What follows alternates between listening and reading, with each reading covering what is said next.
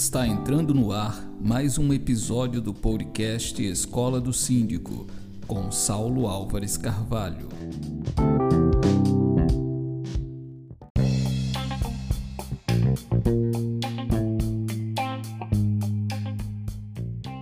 Olá, seja bem-vindo, seja bem-vinda a mais um episódio do podcast da Escola do Síndico. Esse é o nosso episódio número 10. E eu já te convido a acompanhar os nossos episódios anteriores, se você de repente está chegando por aqui agora. Nós temos episódios novos às terças e quintas ao meio-dia.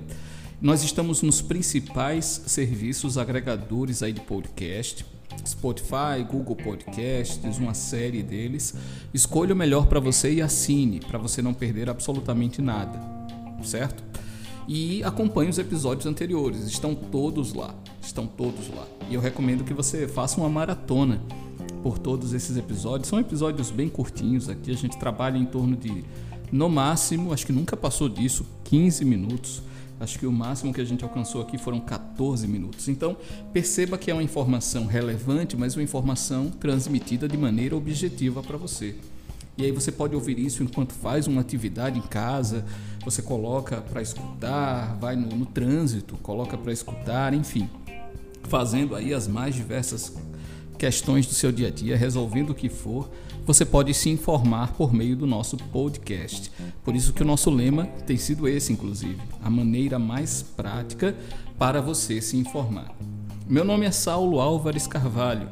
Eu sou advogado condominialista e professor de Direito e Gestão Condominial aqui na escola. E hoje o nosso tema, o tema desse episódio 10 é: qual é a responsabilidade dos membros do Conselho Fiscal pela reprovação das contas no condomínio? Será que os conselheiros eles podem sofrer algum tipo de responsabilização? Em razão de falhas, fraudes, atos deliberados de fraude por parte do gestor. Tem muita gente que está ouvindo esse podcast aqui que é membro de conselho. E na verdade esse episódio derivou de uma pergunta que eu recebi lá no Instagram da escola, arroba Escola do Síndico. Se você ainda não segue, eu recomendo que siga. Mandaram essa pergunta sobre a responsabilização dos membros do conselho. E aí eu resolvi trazer esse episódio para a gente conversar um pouco essa, sobre essa matéria. Lembre de compartilhar esse conteúdo com duas pessoas que você conhece, que militam no setor condominial e que poderão se beneficiar disso que a gente está trazendo aqui, tá certo? Faça isso, não esqueça de fazer. Pode fazer agora, inclusive. Você não vai deixar de ouvir, não. Mas vamos lá.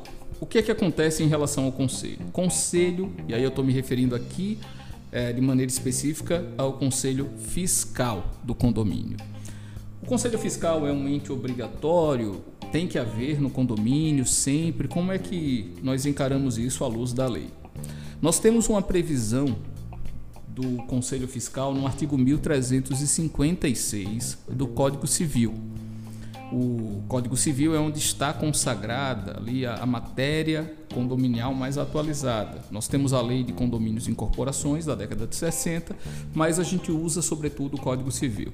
E lá no artigo 1356 é dito que poderá haver no condomínio um conselho fiscal, composto de três membros eleitos pela Assembleia por prazo não superior a dois anos ao qual compete dar parecer sobre as contas do condomínio do síndico, perdão.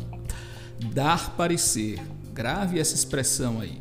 O papel do Conselho Fiscal é dar parecer sobre as contas do síndico. Agora perceba que lá no começo do dispositivo a gente tem o poderá, ou seja, não é obrigatória a existência do Conselho Fiscal. Ela é facultativa mas você precisa ver como é que isso está regulado na sua convenção condominial. Se a sua convenção prevê a existência do conselho lá no capítulo que fala da administração do condomínio, então o conselho deve existir. Você tem que seguir o que está na sua convenção, tá? A lei deixa em aberto, mas aí a gente vai olhar para onde? Para a convenção do condomínio. Se ela diz que tem que ter, então tem que ter. É um, um conselho de três membros e quem elege esse conselho é a Assembleia. Eu não curto muito, na minha concepção, não é o melhor modelo, aquele de eleição de chapa, onde você tem um síndico que se elege com a sua chapa de conselho montada. Eu já vi isso acontecer, isso acontece muito, mas eu não entendo que seja o melhor modelo. Na minha visão, os membros têm que ser eleitos de maneira isolada. Você tem o síndico eleito, o subsíndico eleito e você tem os membros do conselho também eleitos de maneira isolada. Mas repito, tem que ver como é que isso está na sua convenção, tá certo? Beleza. Então a previsão está aí, artigo 1356. Qual é a função do Conselho Fiscal? Dar parecer sobre as contas do condomínio. Então, é o Conselho que aprova as contas do condomínio, Saulo? Não. Quem aprova as contas do síndico é a Assembleia. A Assembleia. E isso está previsto lá no artigo 1350, que trata da Assembleia Geral Ordinária e que fala que é lá que será feita a prestação de contas. Quem aprova é a Assembleia, mas o Conselho dá um parecer. Inclusive, sobre a GO, tem um episódio nosso tratando só disso, viu? Então corra lá para você também dar uma escutar. Se você já escutou, volta, porque tem muita informação interessante para você ali. Então, se a gente já sabe que o conselho é facultativo e que a ele compete prestar contas, resta saber agora se pode haver responsabilização dos membros do conselho. Como é que você enxerga isso, Saulo? Vejam, eu entendo que pode haver sim responsabilização dos membros do conselho por contas reprovadas, por condutas inadequadas realizadas é, no âmbito da gestão, especialmente na matéria patrimonial e financeira.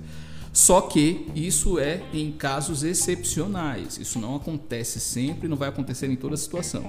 O que é que a gente precisa observar? Nós vamos precisar observar se houve, por parte do conselho, algum tipo de anuência ou algum tipo de omissão para que aqueles fatos acontecessem. Por quê?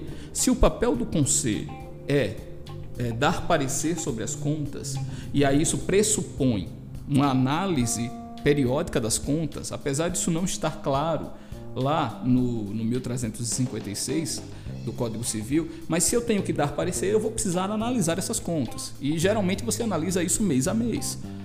E se o conselho não faz esse acompanhamento, deixa de fazer, e aí o condomínio sofre algum tipo de prejuízo pela administração, você pode apontar eventuais responsabilidades dos conselheiros ali especialmente tomando por base o que disser a convenção do condomínio. Se a convenção, que ela é geralmente muito mais específica do que a legislação, então se a sua convenção diz que o conselho tem por obrigação mensalmente realizar uma reunião para analisar os balancetes e o conselho não faz essas reuniões, você pode imputar a esse conselho uma espécie de responsabilidade caso haja dano porque houve omissão por parte daquele conselho também. Mas isso é em casos muito excepcionais, tá? Você que é conselheiro também não se assuste não. Minha recomendação para você é imediatamente pega a sua convenção, pega lá o capítulo, a seção que trata das competências do conselho e dá uma lida, se atualiza, vê o que é que fala lá, para você saber qual é o seu papel dentro daquele condomínio. Isso é muito importante. Então, nesses casos extremos, você tem sim uma possibilidade de responsabilização, mas não pela reprovação. Entenda esse ponto aqui que ele é chave, tá? A sua responsabilização enquanto membro do conselho não deriva da reprovação das contas. As contas são da administração, é do síndico. A responsabilização eventual pode vir, pode respingar caso o conselho tenha sido omisso nas suas atribuições de fiscalização. Entende? Ah, o, o, o, síndico comprou mal um determinado item, o conselho vai se responsabilizar? O conselho se responsabiliza se ele não advertir o síndico daquela prática, se ele não notificar o síndico assim que pega o balancete, porque geralmente é, é fato posterior, né? já foi feita a compra e aí o, o conselho pega o balancete para analisar, se verificou ali a falha e não notificou o síndico, não interpelou, aí você pode ter sim uma falha e respingar essa responsabilização, mas não pela reprovação em si, porque essa competência, essa responsabilidade, ela é do síndico, ela é da síndica. Deu para entender? Então, sim, pode haver responsabilização dos membros do conselho em casos excepcionais, sobretudo quando há omissão ou negligência nas atribuições desses conselheiros. Gostou desse conteúdo? Já compartilhou com duas pessoas aí que você conhece, que militam no setor condominial? Faça isso. Assine o nosso podcast, episódios novos às terças e quintas. Tem nosso canal no Telegram. Nós vamos retomar daqui a pouquinho nossa programação de aulas, de eventos, para você se aprofundar cada vez mais no estudo da matéria condominial. Tá bom? Desejo muito sucesso a você e até o nosso próximo episódio. Valeu!